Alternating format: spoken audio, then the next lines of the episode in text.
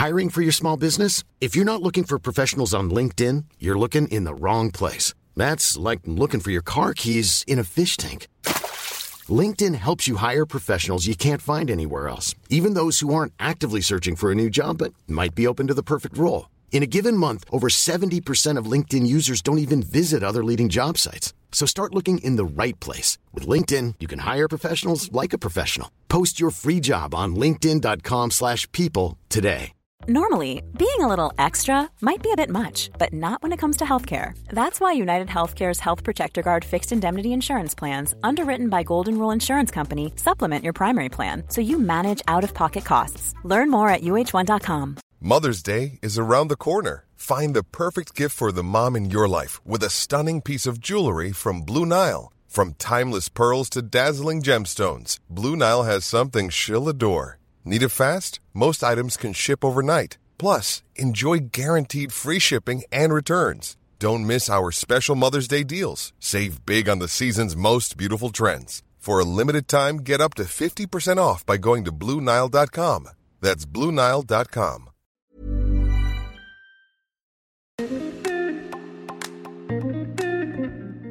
Bonjour mes chers Moonies et bienvenue dans le podcast Talks on the Moon.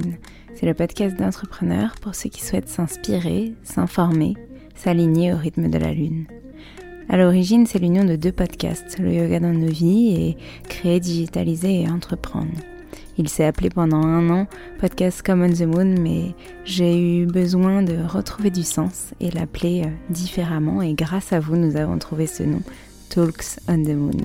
Mais ce n'est pas que ça. C'est aussi l'idée de s'exprimer au nom de l'agence, comme On the Moon, de vous apporter du contenu toujours plus pertinent au regard de la communication, de l'entrepreneuriat, nos conseils, les cycles de la lune, de la vie.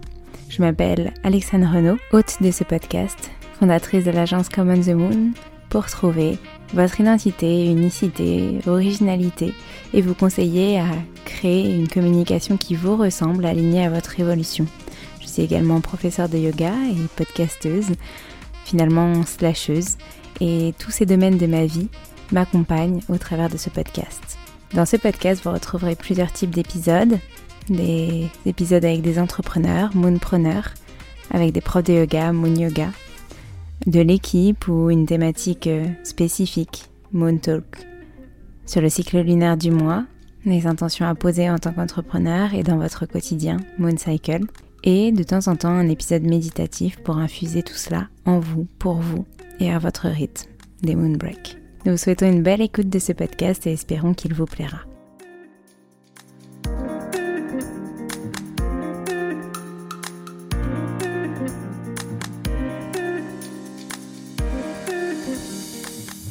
Bonjour mes chers je suis ravie aujourd'hui d'accueillir Anne. On a parlé euh, du podcast Métamorphose, c'est la fondatrice de ce podcast, mais on a parlé aussi de livres, on a parlé de podcast en tant que tel, comment lancer un podcast qui fonctionne, on a parlé de nature, euh, de, son magazine féminin bio qu'elle a, qu'elle a lancé. Euh, et cette interview a été faite dans le cadre du podcast magazine, donc j'ai des bons petits papiers pour pouvoir justement interviewer des personnes de grande renommée et je suis ravie d'avoir pu accueillir Anne dans le podcast. Euh, donc cette interview sort euh, plus tard euh, parce qu'on attend la sortie du podcast magazine avec son interview écrite et audio avant de la sortir dans le podcast. J'espère que ça vous plaira et bonne écoute.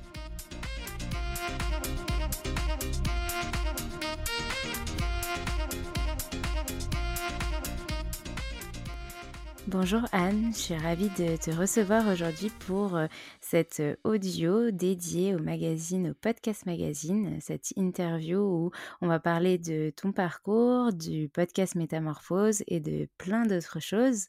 Euh, tu vas pouvoir te présenter à nous et nous parler de ce parcours, mais moi, d'après ce que j'ai trouvé sur, euh, sur l'Internet, donc tu es fondatrice de, du podcast Métamorphose, des expériences qui éveillent la conscience. Tu es directrice de la de collection chez Erol et il me semble que c'est la collection bien-être, auteur de d'une dizaine de livres et un qui vient de sortir qui s'appelle La Fée qui ouvrait, la Fée, pardon, qui ouvrait les cœurs. Tu as été la fondatrice de Féminin Bio. Il me semble qu'aujourd'hui, tu as légué cette entreprise. Tu nous en parleras peut-être un peu plus en détail. J'ai vu aussi que tu étais instructrice de Wu Tao, si je ne me trompe pas dans la prononciation. Enfin voilà, tu as un parcours très très riche. je te souhaite la bienvenue et merci de prendre le temps de d'échanger avec nous aujourd'hui. Bonjour Alexandre et merci de me recevoir à toi. alors, du coup, cette première question, c'est est-ce que tu peux nous parler un petit peu plus de ton parcours, comment tu en es arrivée à créer le podcast et aussi à devenir directrice de collection et à fonder Féminin Bio? Oula, c'est une vaste question déjà pour commencer. Écoute, euh, pour euh, faire une version peut-être euh, courte, euh, c'est vrai que euh, moi j'avais travaillé dans des grands groupes et j'étais plutôt euh, dans l'internet pendant toute une période. J'avais fait une école de commerce, du droit des affaires, etc. Et je me posais tout le temps la question du sens en fait dans ma vie. J'étais, je pense, peut-être d'une certaine manière tombée un peu dans la potion quand j'étais petite. Et c'était très important pour moi de me mettre au service d'un métier qui avait du sens, qui était qui était utile pour moi, mais aussi pour le monde, qui avait du sens. Euh, voilà. Et donc, c'est vrai qu'en travaillant dans des boîtes, euh, dans des grosses boîtes, chez Vivendi, etc., je trouvais ça euh, hyper excitant intellectuellement, sur plein de niveaux, mais c'est vrai que j'étais pas forcément stimulée au niveau du sens. Et donc, j'avais monté une start-up avec un copain, c'était la grande époque des start-up Internet. Et puis cette start-up, au moment de l'éclatement de la bulle Internet au début des années 2000, on l'a revendue à la casse euh, au moment où le marché s'est effondré. Et à ce moment-là, j'ai beaucoup voyagé pendant trois ans. Je me suis installée à Barcelone et depuis Barcelone, euh, j'ai pas mal voyagé, que ce soit en Inde, en Nouvelle-Zélande, en Australie, euh, sur la côte ouest américaine, au Canada. Et j'ai reconnecté vraiment avec un sens de la terre en fait à ce moment-là, un sens très profond, comme si la terre en fait me rappelait à elle et me disait peut-être que si tu te mettais au service du vivant, ça pourrait être utile pour toi et les autres. C'est vraiment comme un sorte de message que j'ai pu entendre euh, à ce moment-là. Enfin, un message inconscient, c'était pas un message avec une voix qui me dit ça. Hein. C'est un ressenti quand je te dis ça. Et euh, voilà. Et à ce moment-là, j'ai commencé à me poser des questions. J'étais enceinte de ma première fille, donc je me suis posé beaucoup de questions sur l'alimentation saine, sur la façon de, mettre au monde un enfant, de l'allaiter ou pas, quelle alimentation j'allais lui donner. Voilà, ce que j'avais envie d'apporter finalement à cet être qui venait au monde. Et je me suis intéressée à tout ce qui était euh, bio en général, en particulier aussi les produits de bien-être bio, les cosmétiques bio. Et j'ai créé un premier livre à ce moment-là qui s'appelait Le guide des cosmétiques bio. Euh, en 2006-2007. Donc après l'écriture de ce livre, je me suis dit, bah, c'est génial de partager sur le bien-être naturel, mais plus globalement, c'est ce mode de vie là que j'ai envie de partager. Et donc j'ai fondé cette start-up à ce moment-là, euh, Féminin Bio, euh, qui renoue avec mes anciens amours, entre guillemets, d'Internet. Et puis, euh, voilà, ce goût pour mettre en avant le vivant, l'écologie, l'harmonie, en fait entre notre cœur, notre cœur et notre corps. C'était vraiment ce qui me tenait à cœur justement à cette époque-là, qui me tient toujours d'ailleurs à cœur aujourd'hui. Et donc j'ai fondé ce média en me disant, bah, si on cherche de l'information sur tous ces sujets, en fait, il n'y en a pas tant que ça. Euh, c'était euh, en 2007. Et je me suis dit, euh, il manque un média de référence euh, sur le sujet. Donc j'ai fondé Féminin Bio euh, à ce moment-là, qui était d'abord un site web, puis un magazine papier gratuit, puis un magazine papier payant en kiosque. Et donc cette aventure a, duré presque 16 ans, l'aventure de, de, Féminin Bio. Et puis à une époque, je suis partie m'installer aux États-Unis. Et j'en avais un peu marre aussi d'être seule à la tête de Féminin Bio. J'avais une petite équipe, on a fluctué entre 10 et 15 personnes. Et c'est vrai que j'avais envie de, m'associer à quelqu'un. Je partais vivre aux US, donc la gestion opérationnelle, euh, j'avais plus forcément envie de la faire au quotidien. Et donc euh, j'ai cédé la majorité de Féminin Bio à ce moment-là, une petite euh, agence média. avec qui j'ai cheminé encore quelques années, avec qui on a fait des choses assez incroyables, puisque c'est à ce moment-là qu'on a lancé le magazine papier en kiosque, qui est devenu vraiment un vrai média à part entière en tout cas de manière plus officielle qu'un web magazine. Et euh, voilà. Et puis petit à petit, j'ai quitté comme ça l'aventure féminin bio. J'avais envie de faire autre chose. Je me suis installée en Suisse. Et euh, un jour, j'ai eu une espèce de révélation comme ça à propos des podcasts. J'ai lu un article qui disait que le podcast faisait son, grand retour en force. C'était en 2018. Alors le podcast, n'est pas une idée nouvelle. Hein. Ça existait depuis le mmh. début des années 2000. Euh, Mais je me suis dit, bah, moi, je partage des conversations intimes avec des gens incroyable, extraordinaire, inspirant depuis tellement d'années au sein de Féminin Bio que j'ai interviewé, avec qui parfois j'ai noué aussi des relations d'amitié vraiment fortes. Et ces conversations intimes, quand on les retranscrit en format papier, elles perdent parfois un peu l'essence de ce qui s'est joué dans l'instant de la parole. Mm-hmm. Et donc c'est à ce moment-là que je me suis dit, bah tiens, en fait, ce que j'ai envie de faire, c'est ça. J'ai envie de. J'avais toujours aimé le média, radio, la voix. J'aimais bien être un peu planqué derrière mon micro. J'avais fait de la télévision un peu pour Direct 8 et Ushuaïa TV, et c'est vrai qu'être à l'image me plaisait moyennement. En fait, euh, je suis assez sensible. Et ça me stressait pas mal d'être d'être à la télévision, alors que d'être derrière un micro, j'avais toujours apprécié les expériences de radio que j'avais pu avoir. Et je me suis dit, ben voilà, en fait, toutes ces conversations euh, intimes que j'ai avec euh, toutes ces personnes, je vais les partager euh, au plus grand nombre. Enfin, au plus grand nombre. Au début, je savais pas que c'était au plus grand nombre, mais en tout cas, je vais les partager avec le monde. Voilà, c'était plutôt ça l'idée de départ. Alors, j'avais dit que je ferais court, c'était pas très court. C'était super intéressant. Moi, j'essaye de prendre des notes en même temps pour euh, rien oublier après, euh, parce que du coup, notre, euh, notre interview sera aussi retranscrite dans le magazine pour le prochain numéro et, et j'en suis ravie. mais du coup, ça me permet aussi de, de rebondir sur ce que tu disais que la télé te, te stressait pas mal et c'est ce que tu m'as dit juste avant, c'est est-ce qu'il y aura la vidéo dans, dans cet audio? Et du coup, non, mais, mais je comprends mieux cet aspect-là. Et je pense que le podcast apporte, euh, apporte vraiment cette, euh, cette euh, notion d'émotion justement et de lien parce qu'on on sollicite qu'un seul sens et donc du coup on a besoin de cette concentration aussi. Enfin, je trouve que je suis d'accord avec toi, ça apporte vraiment plus.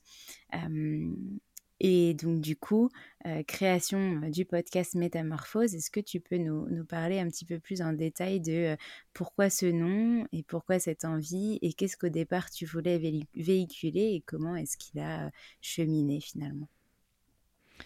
Alors j'étais partie vivre, comme je te disais, aux États-Unis en 2013-2014. Et puis quand j'étais aux US, j'avais, avant de partir, initié un projet éditorial chez Erol, toujours euh, ma maison euh, d'édition euh, fétiche, et qui s'appelait Métamorphose et qui était un jeu de cartes de quatre cartes de 21, 21 cartes chaque, chaque tas, enfin chaque paquet, pardon, et pour cheminer en fait au rythme des saisons, avec chaque saison, voilà, qui étaient des cartes de développement personnel, quelque chose d'assez spirituel, un peu initiatique. Et j'avais dit à l'époque que ce projet Métamorphose, c'était en quelque sorte une forme de, voilà, de, coming out spirituel, parce qu'au sein de Féminin Bio, même si moi je vivais une forme de spiritualité, c'était pas quelque chose que je partageais forcément, avec toujours euh, peut-être euh, cette petite peur de dire ben voilà si on partage sa spiritualité, on peut avoir l'impression de donner l'impression de faire peut-être du prosélytisme.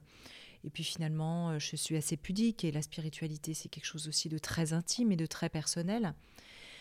Euh, que j'avais jusque-là, voilà, on sentait peut-être que j'étais quelqu'un de, sensible euh, à, à, cette sphère-là, mais sans forcément le dire tel quel. Et puis ce, premier projet Métamorphose, ça a été une forme de métamorphose pour moi, de pouvoir dire au monde d'une certaine manière, à travers ce projet éditorial, ce coffret qui est, parti qui, est, sorti chez Erol, qui a été publié, ensuite il s'est transformé en livre derrière, qui était... Euh, 365 pensées en fait, avec une pensée de métamorphose chaque jour, qui a suivi le projet de carte. Et c'était vraiment euh, pouvoir aussi exprimer ça en disant, mais il y a aussi ça à l'intérieur de moi, euh, dans mon intériorité. Je suis vraiment, je me sens vraiment en lien. Euh, avec ma spiritualité et j'ai quand même envie de le partager voilà parce que on est on est un en fait on est on est Andrew Cohen ce philosophe américain Ken Wilber il parle du one life on est en fait euh, une seule personne. C'est pas je porte un masque quand je suis au travail et puis quand je suis ailleurs, euh, je ne parle pas de ma spiritualité. Et pour moi, c'était tellement important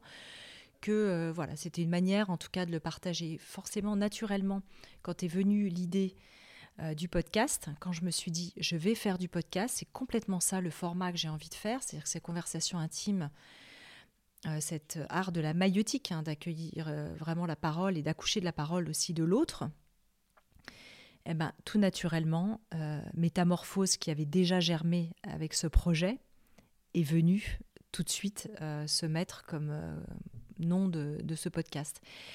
Et à partir de ce moment-là, c'était très curieux parce que ça m'est très peu arrivé quand même de manière aussi euh, explosive comme ça dans ma vie, que cette idée me tombe dessus et que tout de suite je me mette en mouvement pour la, pour la, pour la matérialiser, pour la faire, pour faire en sorte que ce projet naisse. Je me suis tout de suite formée euh, aux techniques de podcast. Euh, ça a été très rapide. Je savais qui j'avais envie d'interviewer. J'avais exactement l'angle éditorial en tête. C'est comme si, d'un seul coup, presque comme si ça venait pas de moi, il y avait un sorte d'éclairage de ce projet, comme s'il était en germe comme ça et qu'il naissait au monde. C'est comme les enfants, c'est-à-dire que les enfants, ils, viennent de nous, de notre corps, ils sont faits de notre ADN et en même temps, on ne fait rien pour qu'ils soient comme ils soient. C'est-à-dire quand on les découvre, on les a pas fabriqués. On a, c'est indépendant de notre volonté. C'est vraiment le processus du vivant qui est en, germe, eh ben, c'était exactement la même chose avec Métamorphose. Ce projet est né à travers moi, mais comme ça, euh, avec cette, clarté, cette vision. Alors, hmm. c'est marrant parce que c'est quelque chose dont j'avais toujours rêvé en disant peut-être qu'un jour, euh, il y a quelque chose. Alors, ça m'avait fait ça un peu pour Féminin Bio et pour d'autres projets, évidemment, mes projets de livres, euh, ma première start-up. Mais là, c'était un cran vraiment au-dessus dans comme si euh, le projet me, guidait, comme si en fait il me donnait la main et que je, courais presque après lui. C'était, très particulier comme processus de naissance, de métamorphose. Et c'est fou parce que j'avais enregistré dès le départ à peu près euh, cinq ou six interviews peut-être d'avance. Et dès le départ de Métamorphose, euh, les chiffres ont été tout de suite au rendez-vous. On a vu qu'il y avait une audience, que les gens immédiatement nous ont fait des retours en disant euh, c'est génial, on adore, il faut continuer. Et j'ai senti la première semaine ou les 15 premiers jours, les deux premières semaines, qu'il se passait quelque chose. C'est ça, c'est ça qui est incroyable. Hmm. Et euh, ça t'a confirmé aussi, j'imagine, euh, le fait que ce soit aligné avec toi, ton projet, et qu'en plus ça parle aux autres et à tes auditeurs et aux personnes que, que, tu supposais être intéressées par ces sujets-là. je sais que dans une autre interview, tu évoques le fait que à l'époque, quand tu avais lancé Féminin Bio, c'était pas encore trop dans les mœurs justement de parler de cette notion de spiritualité, de naturel, etc., de retour aux sources. Euh, et là, avec, avec Métamorphose, tu avais vraiment envie de, de, le partager comme ça. Euh, et du coup, tu dis que tout de suite, il y a eu ce, ce déclic auprès des gens, ils ont eu envie d'écouter, ils étaient au rendez-vous et tu as fondé cette, cette communauté autour du podcast. Comment ça s'est matérialisé finalement? Je crois qu'il y a une soif de l'être humain sur toutes ces questions de sens, euh, d'une part, mmh. qui est très forte parce que euh, ces questions existentielles qui nous taraudent. Euh, qui suis-je Où vais-je? Pourquoi me suis-je incarné euh, Est-ce que j'ai une mission de vie? Dans quel but? Voilà, quel est mon chemin finalement Qu'on se pose tous d'une manière ou d'une autre inconsciente? Ça répondait aussi à cela. Alors, j'ai pas été la première évidemment à le faire.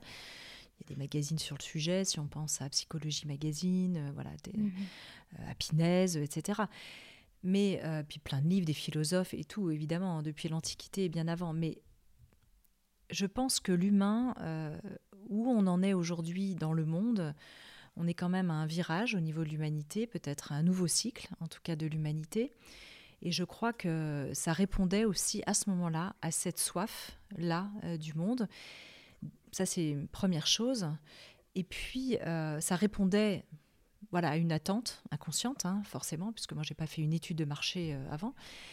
Et puis parallèlement à ça, moi j'avais quand même une connaissance déjà de, cet écosystème euh, assez approfondie, puisque comme je te disais avant, ces personnes-là que j'ai interviewées, les premiers, Christophe André, Laurent Gounel euh, mm-hmm.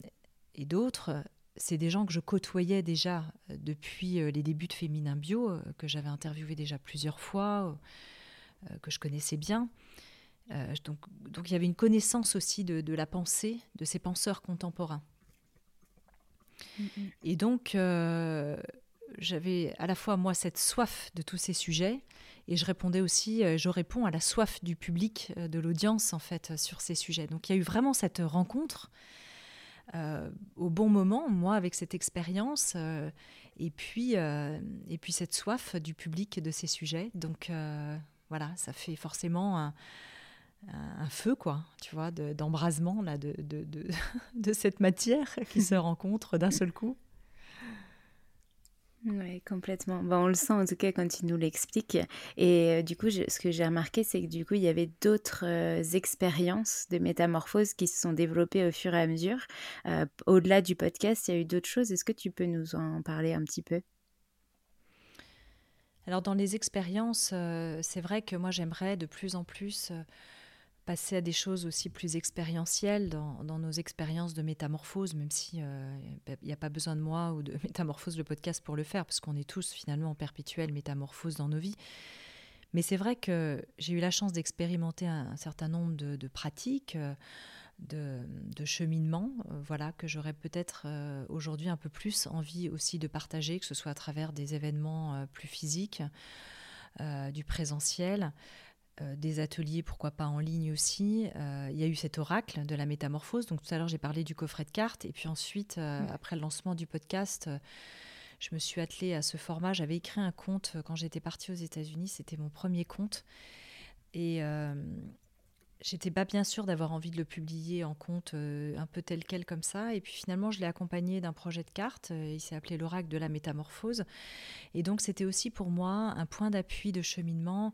Euh, pourquoi ça s'appelle un oracle? L'idée, c'est pas du tout de faire de la divination. Moi, ça m'intéresse pas en fait. Mais par contre, proposer un oracle comme des points d'appui de cheminement pour nous faire réfléchir finalement au quotidien.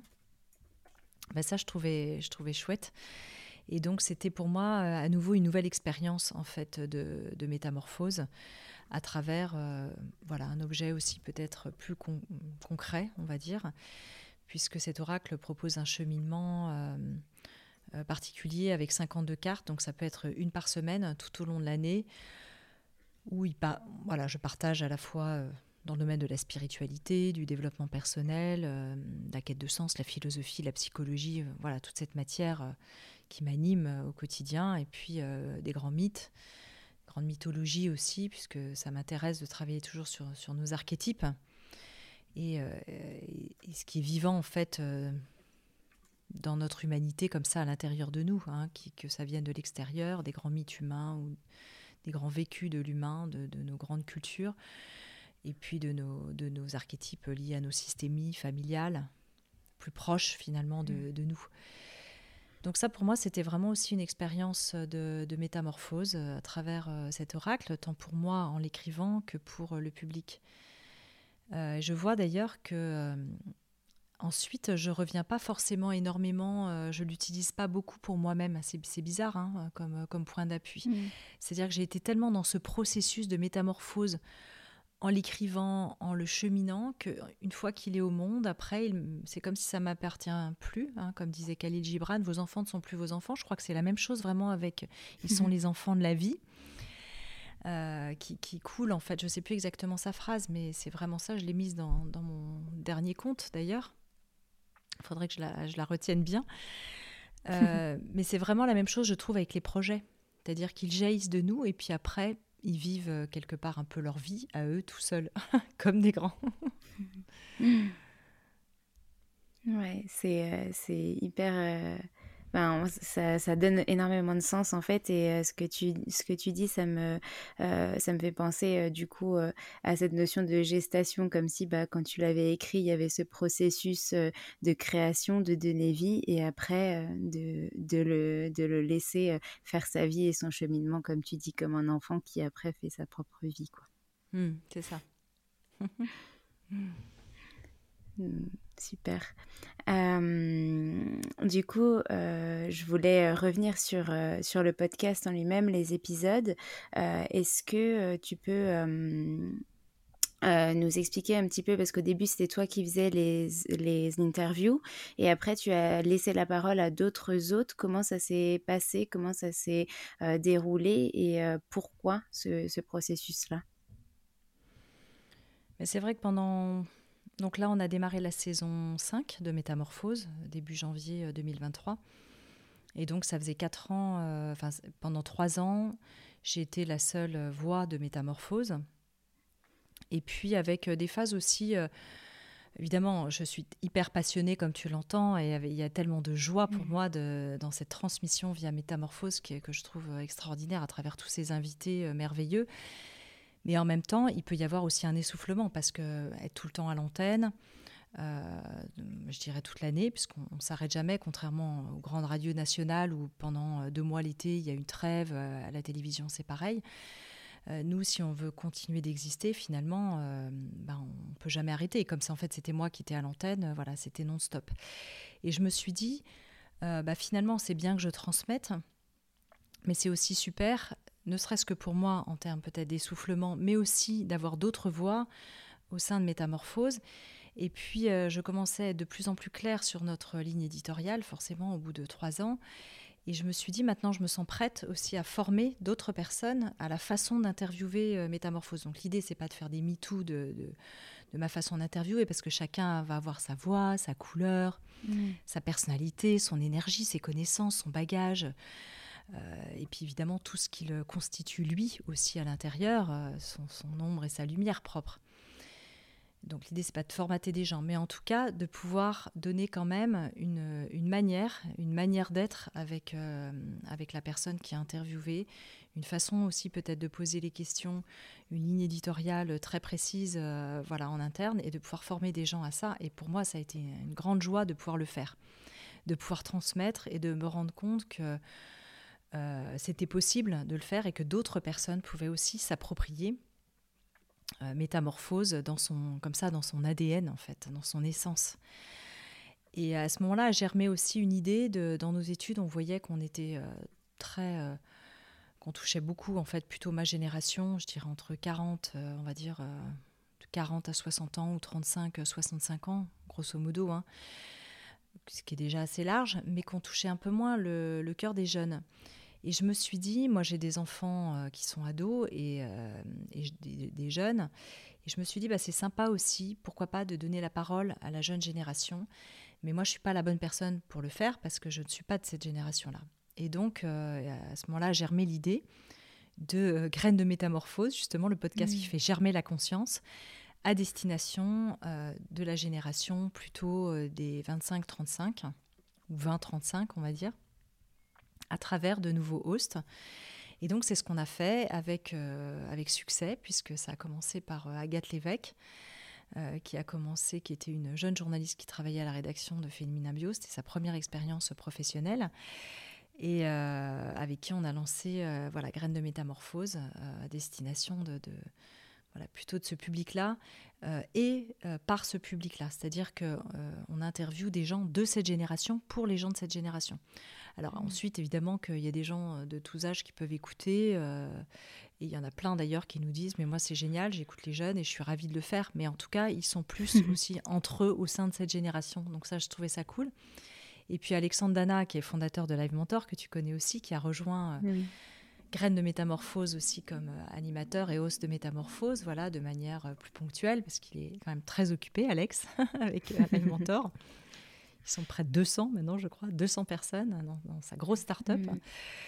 Euh, et puis, on a lancé euh, voilà, de, nouvelles expérimentations, euh, une, une, série sur la, sur la psychologie positive avec Gila Clara Kessous, qui est artiste de l'UNESCO pour la paix, qui est coach, experte, auteur de livres sur la, psychologie positive, qui a une très belle voix, qui connaît aussi parfaitement tous ces sujets. Et puis là, plus récemment, une, série un peu longue aussi sur le masculin conscient avec un nouvel host qui s'appelle Emmanuel Weils, qui est aussi un coach engagé euh, sur toutes les questions sociétales, aussi d'écologie et du masculin. Et euh, je trouvais que c'était important de, lancer un podcast sur le masculin conscient. Il y a beaucoup d'hommes aujourd'hui qui se posent des questions sur, euh, sur les nouvelles masculinités, sur la façon d'être au monde aujourd'hui quand on est un homme qui savent plus forcément bien comment se comporter, euh, où se situe leur virilité, où est-ce qu'elle n'est pas. Euh, comment, comment aussi pouvoir accueillir leur vulnérabilité peut-être au sein du couple, dans la famille. Et ça me mmh. semblait important d'accueillir aussi cette voix-là, cette voix des hommes au sein d'un podcast qui aujourd'hui est principalement écouté par des femmes. Mm. Mm, mm. Je suis complètement d'accord. C'est vrai qu'il y a plein de questionnements. On parle beaucoup de féminisme, féminin sacré, sororité, etc. Mais le côté masculin, on en parle effectivement moins et c'est hyper important bah, de normaliser tout ça, d'inclure tout le monde. Hum je voulais partager aussi avec toi cette, la, la, manière de vivre de métamorphose aujourd'hui, de ce que j'ai compris. métamorphose vit via bah, les écoutes, la communauté, mais aussi le, le, sponsoring, le, le, fait d'avoir de, des, des, marques qui font appel à vous pour sponsoriser le podcast, pour se rendre aussi visible, pour créer des séries, j'imagine aussi. Est-ce que tu peux nous parler de l'abonnement, parce que je crois que vous avez aussi euh, euh, cet aspect abonnement au podcast et aux expériences métamorphoses en dehors des euh, plateformes d'écoute qu'on connaît tous, c'est-à-dire Spotify, Apple Podcast, etc. Comment est-ce que vous faites vivre Métamorphose? Alors oui, ce dont j'ai pas parlé tout à l'heure dans les expériences métamorphoses, et tu fais bien d'en parler avec la tribu, puisqu'on a lancé une expérience qu'on appelle la tribu métamorphose sur Patreon, euh, donc c'est patreon.com slash métamorphose, où les personnes qui veulent écouter euh, Métamorphose sans publicité, euh, parce qu'il y en a qui disent, ben, comme sur d'autres plateformes, Spotify, en disant ben, moi je veux pas la pub, par exemple, peuvent tout à fait écouter. voilà, c'est une contribution qui est libre en fait sur Patreon. Donc les gens peuvent euh, voilà, soit écouter sans pub, soit il y a des personnes qui souhaitent aussi soutenir l'aventure. Parce qu'aujourd'hui, on reste, c'est vrai qu'on a une très très grosse audience, mais on reste une toute petite entreprise, une petite start-up. Mm. On est moins d'une petite dizaine, euh, donc euh, c'est voilà, on est passionné, on travaille beaucoup, etc. Mais c'est vrai qu'on a besoin aussi de, de contribution de notre audience. Et donc, grâce à cette mm. tribu Patreon, les gens peuvent nous soutenir chaque mois euh, avec un minimum au départ de, je crois que c'est 5 euros ou 2 euros, je ne sais plus mm-hmm. exactement, je crois que c'est 5. Voilà. Et au départ, on ouvrait les cercles. En fait, on, fait des, on organise des cercles gratuits en ligne avec des interviewés de métamorphose où on peut approfondir certains sujets où on a en général entre 50 et 200 personnes. On fait ça une à deux fois par mois. Et donc au départ, ces cercles-là, ils étaient réservés justement aux contributeurs de la tribu Métamorphose. Et puis aujourd'hui, on a vu, en fait, ça fonctionnait très bien. Les gens redemandaient. Et on s'est dit que c'était chouette d'ouvrir ça aussi euh, beaucoup plus largement à notre audience, aux contributeurs ou non de, la communauté, de la tribu euh, Métamorphose. Donc ça fait partie aussi pour nous de l'expérience parce qu'on peut vraiment échanger avec les gens euh, qui nous écoutent se voir, même si c'est en ligne, euh, interagir, se poser des questions, cheminer ensemble, et puis voilà, toujours dans cette idée que on n'est pas sachant en fait, on est tous en fait apprenants, on est tous en chemin, on se pose des questions, il y a mille et une manières d'y arriver. Et, et, voilà, on est vraiment comme des explorateurs de la conscience. Et quand je dis nous, c'est les personnes qui nous écoutent, tout à chacun, chaque être humain, les, personnes que j'interviewe et puis l'équipe métamorphose en fait. Euh, on n'est pas différents les uns des autres, si ce n'est que certains ont peut-être plus réfléchi à certains sujets ou expérimenté certaines choses. Mais sinon, c'est vraiment intéressant dans le collectif de partager ensemble. Donc ça, c'est effectivement euh, un modèle de revenu aussi pour nous, avec euh, cette tribu qui nous soutient. ça reste encore petit, donc j'aimerais bien que on est plus de contributeurs euh, peut-être euh, qui nous soutiennent de ce côté-là. Et puis l'autre modèle économique euh, de, financement de métamorphose, comme tu disais tout à l'heure, c'est le sponsoring et la publicité, comme le mmh. modèle des radios finalement, hein, tout simplement, ou la publicité dans, les magazines, hein, qui était le cas avec Féminin Bio, avec quand même ce regard en tout cas chez nous, pas aussi strict certainement qu'à l'époque de Féminin Bio, hein, mais euh, de, la qualité en fait de l'annonceur qui, annonce aussi chez nous. Voilà, on, est, on reste quand même assez vigilant. Sur, euh, sur les annonceurs. Ensuite, on a, on a de la publicité, ce qu'on appelle de, la programmatique, euh, qui vient, voilà, donc on a exclu certains secteurs qu'on ne veut pas forcément comme annonceurs chez nous, et puis d'autres euh, voilà, où on est plus tolérant. Et puis ensuite, on a aussi une régie en interne qui euh, propose de la publicité, voilà, des annonceurs qui sont plus proches de notre galaxie et de notre univers, hein, dont on est aussi plus proche euh, personnellement, on va dire. Mm. C'est hyper euh, important ça, de retrouver euh, ce, sens-là aussi dans la publicité parce qu'on parle beaucoup de marketing de masse, de consommation de masse, etc. Et dans le podcast, c'est quand même une grosse... Euh, enfin, c'est quelque chose qui, qui, se répand de plus en plus, la publicité. Et on a beaucoup de, de, gens qui disent que voilà, ils en ont marre, comme tu disais tout à l'heure, d'entendre des publicités qui n'ont rien à voir avec le podcast. Et vous, encore plus, avec les sujets que vous abordez, ce serait pas du tout cohérent d'avoir des publicités qui n'ont rien à voir, qui ne portent pas euh, sur euh, bah, voilà, le développement personnel ou sur euh, des actions qui vous parlent réellement. quoi.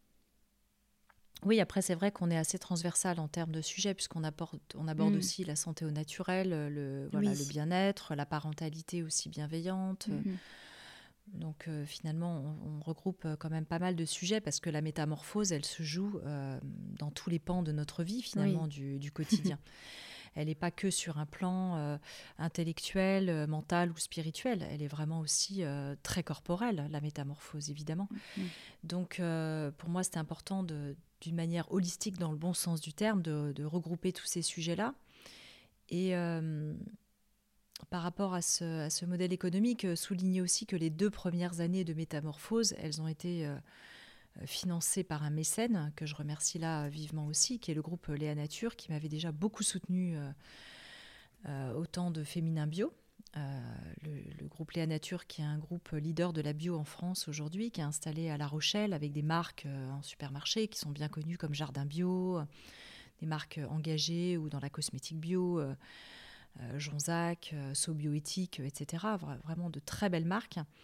Et c'est vrai qu'il a cru dès le départ dans le podcast, qui a cru dans cette, dans cette flamme et qui a dit ok, moi je suis prêt à accompagner en fait euh, ce développement. Et c'était à un moment où le podcast, c'était vraiment encore les prémices hein, du podcast, 2018-2019, hein, mm. on était encore, bah, ça a explosé depuis. Mais finalement, il fallait croire que ce média allait vraiment se développer. Et donc ça a, ça a démarré comme ça en termes de, mécénat et de soutien euh, financier euh, dès le départ. Ok. Ah oui, donc euh, effectivement, les deux premières années ont aussi euh, vu le jour grâce à, à, ce mécène. C'est super de voir euh, l'évolution justement de, de, de, cette partie monétisation finalement du podcast. Hmm. Merci pour ces éclaircissements. J'aimerais qu'on parle maintenant de ton dernier livre, du coup, celui qui a fait l'objet d'un épisode de podcast, alors sorti ce matin à l'heure où on enregistre le 23 mars sur Métamorphose, ton livre La fée qui ouvrait les cœurs. Est-ce que tu peux nous en parler un petit peu plus, le processus d'écriture, ce qu'on retrouve dedans et comment tu l'as construit? Alors, comme beaucoup de, projets là, dont je te parlais tout à l'heure, ces fameuses euh, histoires d'accouchement de projets, c'est vrai que euh, un jour, euh, je me suis dit, mais moi, j'adore écrire des histoires. C'est marrant parce que j'ai aujourd'hui, on fête aussi les, 40 ans de mon frère à l'heure où on se parle ce 23 mars, et, dont je suis aussi la marraine. Anniversaire à lui. ouais, bon anniversaire à lui. C'est mon filleul alors que je suis sa sœur aînée. Et pourquoi je parlais de ça?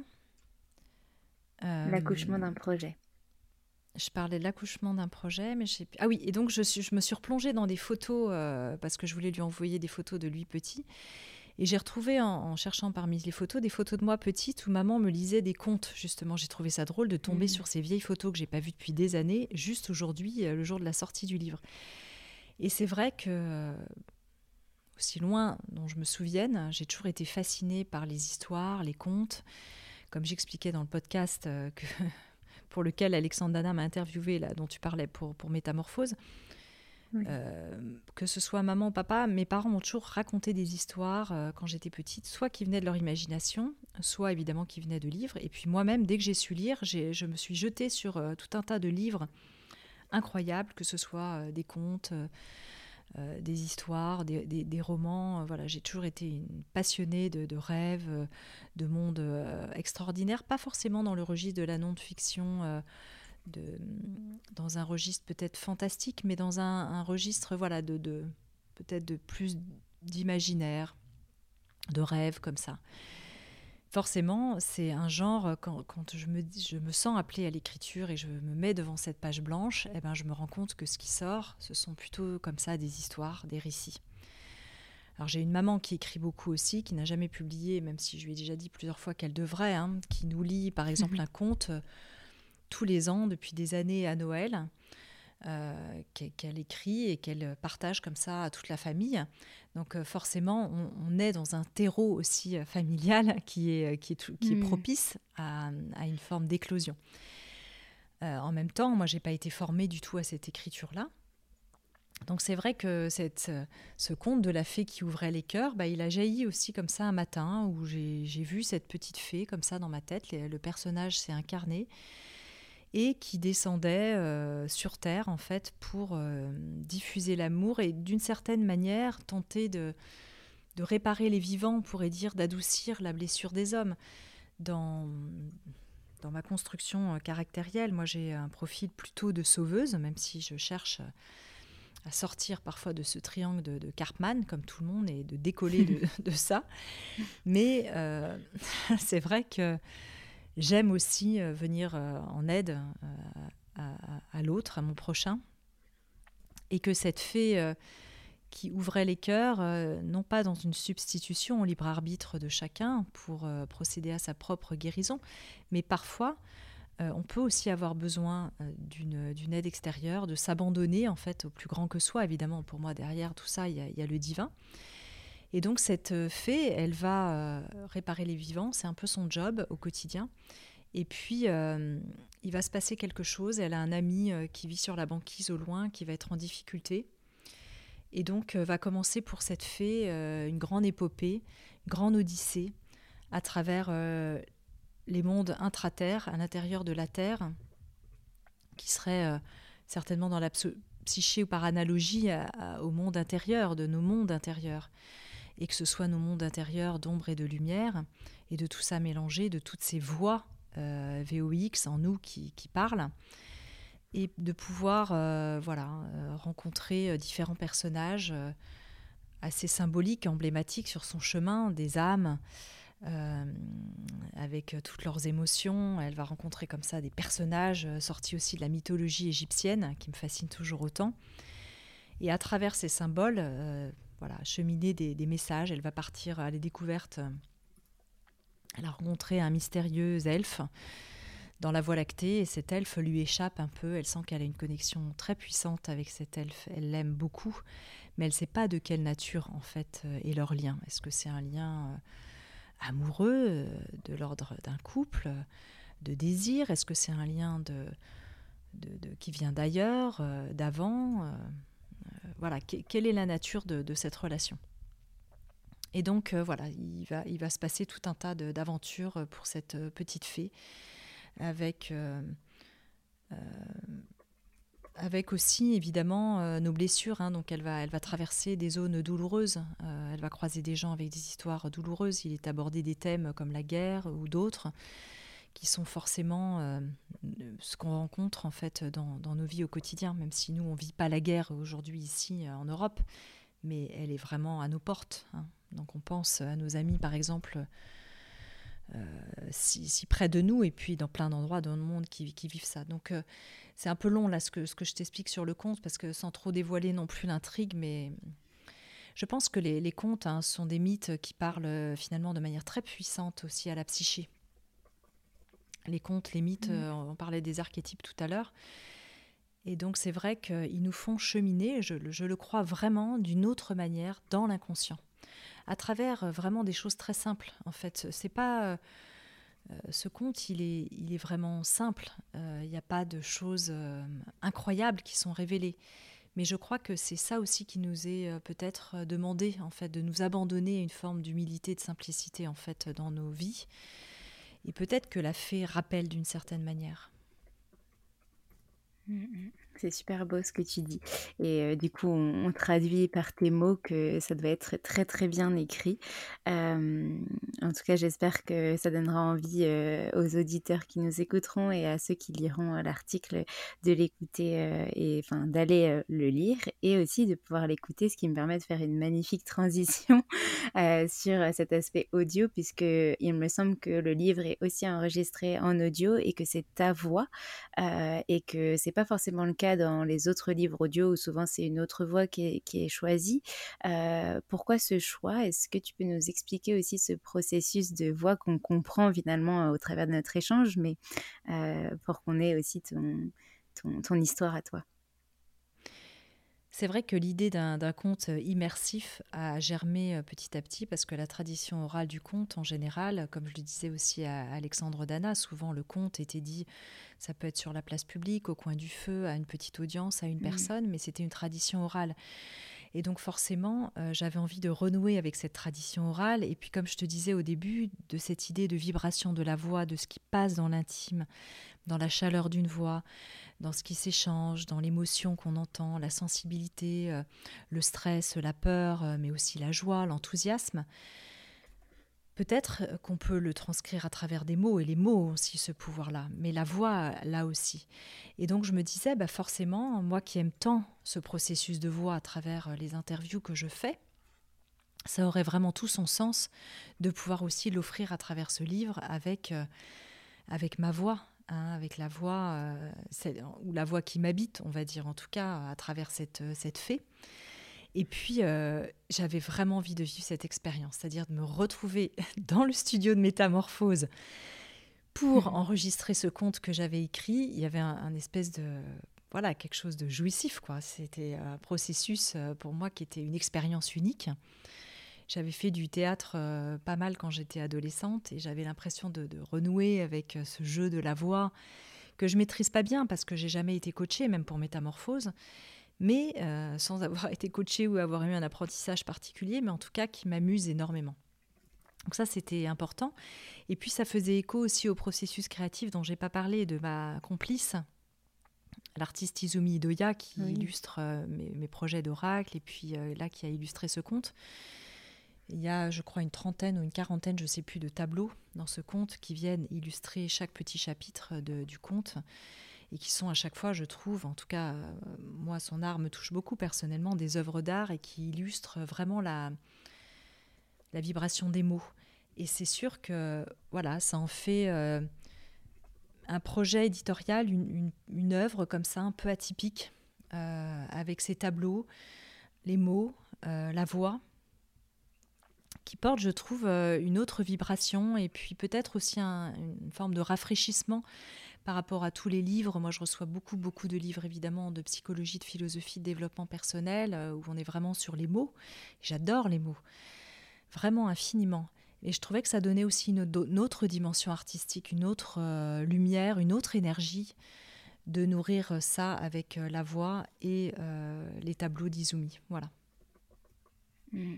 C'est ouais, vrai que ces dessins sont, sont magnifiques, c'est ce que tu dis des œuvres d'art et, et, ça se complète très bien. En fait, là, d'après ce que tu me dis, j'ai ce mot complet, tu vois, qui me vient parce que, enfin, voilà, ça, fait comme un, cycle, comme on disait au début. C'est, comme tu dis, les mots, la voix, les, les tableaux et finalement, l'imaginaire peut s'exprimer et elle, au travers de ce que tu transcris, de tes mots, de, de, tes histoires. Elle a réussi à transcrire euh, euh, visuellement des choses. Et puis après, nous, en tant que lecteurs, on peut s'imaginer d'autres choses. Et peut-être aussi au travers de ta voix, si on écoute uniquement euh, le, le, livre audio. voilà, c'est magnifique en tout cas. Merci pour ça. Et puis à toute l'équipe, hein, c'est vraiment une œuvre collective, un livre. Hein. Mm. Mm. Euh, je voulais passer maintenant à euh, tes recettes, tes enseignements justement pour le podcast. Est-ce que tu aurais des conseils pour euh, des personnes qui aimeraient lancer un podcast, peut-être même en vivre, et peut-être lancer un autre type d'entreprise? Mais bon, on est quand même sur le sujet de la voix du podcast, donc on peut personnaliser là-dessus. C'est toujours difficile de donner des conseils parce que c'est vrai que j'ai commencé euh, il y a cinq ans, le marché a beaucoup beaucoup changé aujourd'hui et mmh. euh, je ne sais pas si, euh, on, si on se lançait aujourd'hui, métamorphose, si on arriverait à en vivre de la même façon, etc. donc c'est difficile en tant qu'aujourd'hui leader entre guillemets d'un marché puisqu'on a presque 2,5 millions d'écoutes par mois de de dire bah oui c'est formidable lancez-vous lancez-vous parce que euh, ça, ça, va tout de suite euh, cartonner et tout ça je sais que pour Aujourd'hui, il y a des, podcasts vraiment de qualité qui se lancent et qui ont vraiment du, beaucoup de mal au niveau de leur audience à émerger et qui parfois, hélas, jettent l'éponge au bout de six mois parce qu'ils n'arrivent pas à le monétiser, parce que l'audience n'est pas là. Hein. Donc, je pense qu'il faut vraiment peut-être partir déjà avec euh, une certaine peut-être mise financière au départ, moi ce qui n'était pas mon cas euh, quand j'ai quand j'ai démarré, bon même si j'ai eu ce mécène ensuite après qui m'a accompagné, mais au départ j'étais partie un peu comme ça sans filet. Euh, peut-être avoir une petite assise financière pour tenir dans la durée, parce qu'un podcast, c'est pas un sprint, hein, c'est un marathon. Hein. on est là à l'antenne comme une radio hein, tout le temps, donc il faut mm. pouvoir tenir, sauf si on a envie de faire quelque chose un peu comme ça, flash, sur une thématique, pourquoi pas. Il faut aussi avoir, je pense, moi, je fais, j'ai couru des marathons et c'est vrai que je me rends compte aujourd'hui que euh, si j'avais pas quand même cet esprit de, course de longue durée, de longue distance, euh, on peut aussi, comme je le disais, hein, parfois se, voilà, s'essouffler. C'est vraiment une course de fond. Mm-hmm. Donc il faut être prêt, euh, il faut être prêt à ça, de, en tout cas en termes de conseils. Ensuite, bah, c'est la joie, quoi. C'est suivre en fait son élan vital par rapport à ce qu'on a envie de partager. Euh, aujourd'hui, ce que je recommande, c'est qu'avec le format interview, le format interview passe bien sur des formats longs. Euh, si en fait quelqu'un a envie de se lancer dans le podcast euh, et de, parler, de faire un talk, un talk show, si c'est pas quelqu'un de connu, par exemple, il faut mieux rester sur des formats assez courts. C'est ce qui marche le mieux parce que sinon les gens zappent assez, assez rapidement.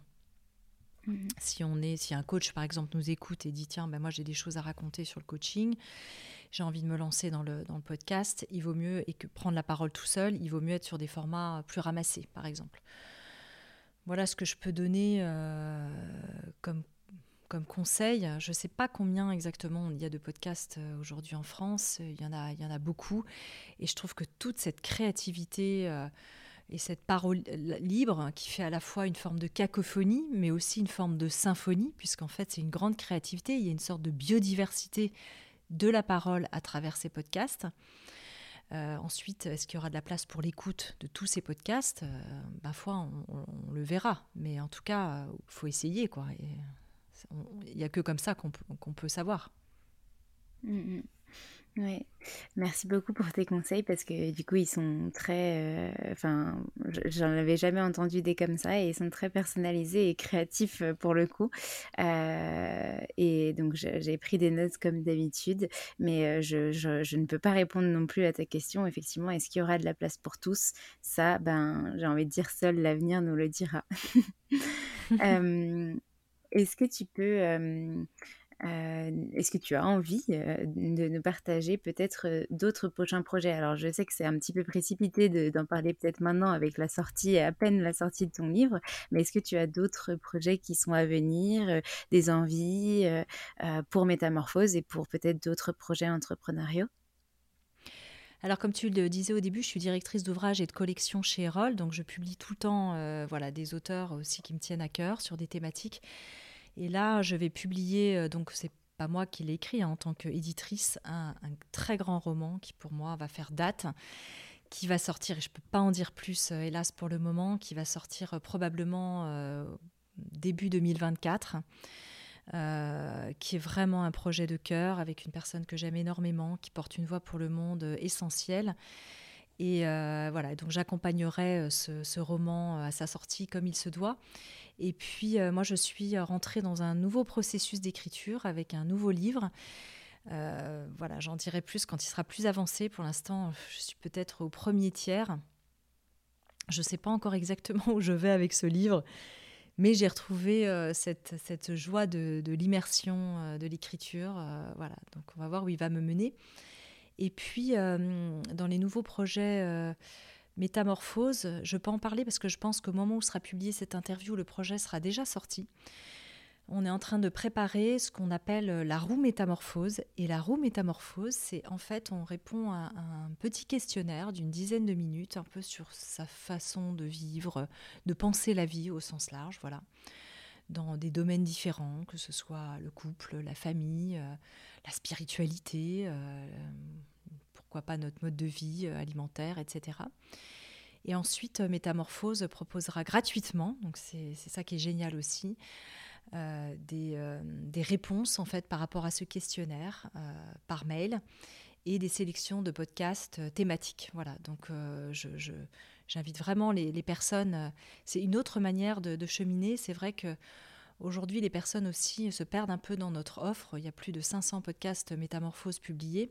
Et donc, euh, sur notre chaîne YouTube, on peut très facilement retrouver par thème, euh, par. Euh, voilà, c'est segmenté. Mais c'est vrai que si on écoute sur des plateformes, comme par exemple sur Apple Podcasts, Spotify ou d'autres plateformes, c'est plus compliqué en fait de retrouver par thème, de faire des recherches. Ces plateformes, au départ, elles n'ont pas été conçues en fait exactement pour ça. Et donc, ce sera aussi une manière de retrouver les grandes thématiques de métamorphose euh, de cette façon-là. Donc là, là c'est vraiment une avant-première de dévoiler ce projet parce que pour l'instant, personne n'est encore au courant de ce projet. Donc, il est quand même sous embargo jusqu'à la publication de, de cette interview, de ce podcast. tu, tu, as la primeur, Alexandre. Voilà, c'est ça. Donc, je me tais, je ne dis rien, promis, promis. voilà, tout le monde nous entend, mais c'est pas grave, on le dit quand même. Mais allez quand même vous abonner à la roue métamorphose parce que et puis s'il y a des choses que vous n'aimez pas, vous nous le dites aussi parce qu'on peut euh, c'est avec vous qu'on co-construit tout ça et on peut corriger des choses, s'améliorer. Donc euh, n'hésitez pas en tout cas. Super. Et eh ben, on ira s'abonner du coup au moment de la sortie, c'est sûr. En tout cas, c'est des superbes projets et je suis ravie de les connaître en avant-première. Merci pour ta confiance. Mmh.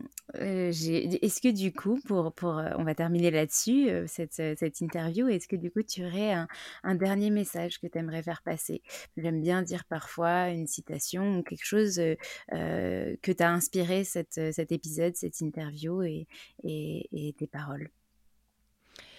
Alors, il y avait une chose que je voulais mentionner et je l'ai omis et j'en suis navrée pour ça, c'est que j'ai un livre, un nouveau livre qui sort euh, en avril avec le docteur Charrier. Alors, c'est plus euh, évidemment lui euh, que moi, mais je l'ai accompagné aussi dans ce processus. on est, on co-auteur de ce livre, puisqu'en fait, on a, dans les projets métamorphoses et des expériences métamorphoses, j'ai enregistré quatre séries de 6 à 8 épisodes avec le docteur Charrier, qui est médecin en endobiogénie spécialisé en phytothérapie clinique à La Rochelle.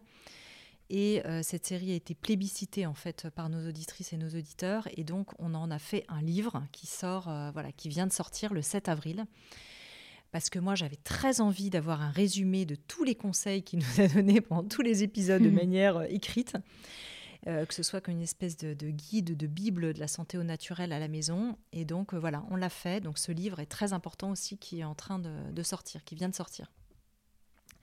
Et pour le mot de la fin, donc toujours chez, chez Erol. Alors pour le mot de la fin, ben moi j'adore toujours cette citation. De... il y a deux citations qui m'animent. Il y a euh, celle de Mark Twain, ils ne savaient pas que c'était impossible, alors ils l'ont fait. Mhm. Donc euh, ça revient au conseil que je donnais tout à l'heure, c'est vraiment suivez vos, vos rêves. Et puis quand je, quand je m'entends à ton micro et avec tes questions, je m'aperçois que c'est quand même ma, ligne directrice, c'est de, de suivre aussi ma légende personnelle, hein, nous dirait Paolo Coelho. Mm. Euh, d'une certaine manière. Donc j'invite peut-être chacun et chacune à, faire de même. Et, euh, puis euh, cette citation de, de, Friedrich Nietzsche qui dit il faut porter du chaos en soi pour accoucher d'une étoile qui danse. Et aussi du chaos naissent les étoiles, de nos chaos intérieurs. voilà, il ne faut pas attendre d'être parfait, d'être bien luné, d'être bien ceci, d'être bien cela. De toute façon, comme dit Franck Lobet, on ne sera jamais la bonne personne. Et donc, de, de, nos chaos intérieurs naissent aussi euh, plein de choses. J'allais dire de belles choses, mais des choses, des, belles et des mauvaises, mais des étoiles qui dansent en tout cas. Donc j'ai vraiment envie de repartir avec ça, avec toi, Alexane, et ce podcast. Merci. Merci beaucoup, merci. j'en ai, euh, la petite larme à l'œil. Euh, c'était, c'était vraiment magique cet échange. Et merci pour ton temps, merci pour ta confiance, Anne. Et puis à très vite alors. Merci, Alexane.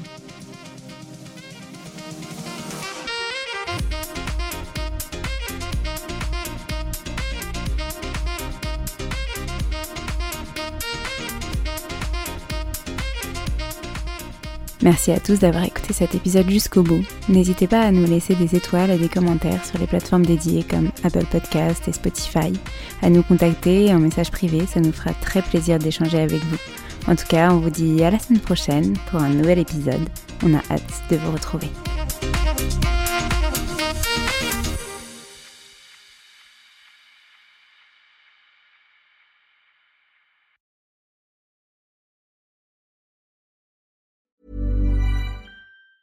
Hey, it's Danny Pellegrino from Everything Iconic. Ready to upgrade your style game without blowing your budget? Check out Quince. They've got all the good stuff shirts and polos, activewear, and fine leather goods, all at 50 to 80% less than other high end brands. And the best part? They're all about safe, ethical, and responsible manufacturing. Get that luxury vibe without the luxury price tag. Hit up quince.com slash upgrade for free shipping and 365 day returns on your next order. That's quince.com slash upgrade. Mom deserves the best, and there's no better place to shop for Mother's Day than Whole Foods Market. They're your destination for unbeatable savings, from premium gifts to show-stopping flowers and irresistible desserts. Start by saving 33% with Prime on all body care and candles. Then get a 15-stem bunch of tulips for just $9.99 each with Prime. Round out Mom's menu with festive rosé, irresistible berry chantilly cake, and more special treats. Come celebrate Mother's Day at Whole Foods Market. Planning for your next trip? Elevate your travel style with Quince. Quince has all the jet setting essentials you'll want for your next getaway, like European linen, premium luggage options, buttery soft Italian leather bags, and so much more. And is all priced at 50 to 80% less than similar brands. Plus, Quince only works with factories that use safe and ethical manufacturing practices. Pack your bags with high-quality essentials you'll be wearing for vacations to come with Quince. Go to quince.com slash pack for free shipping and 365-day returns.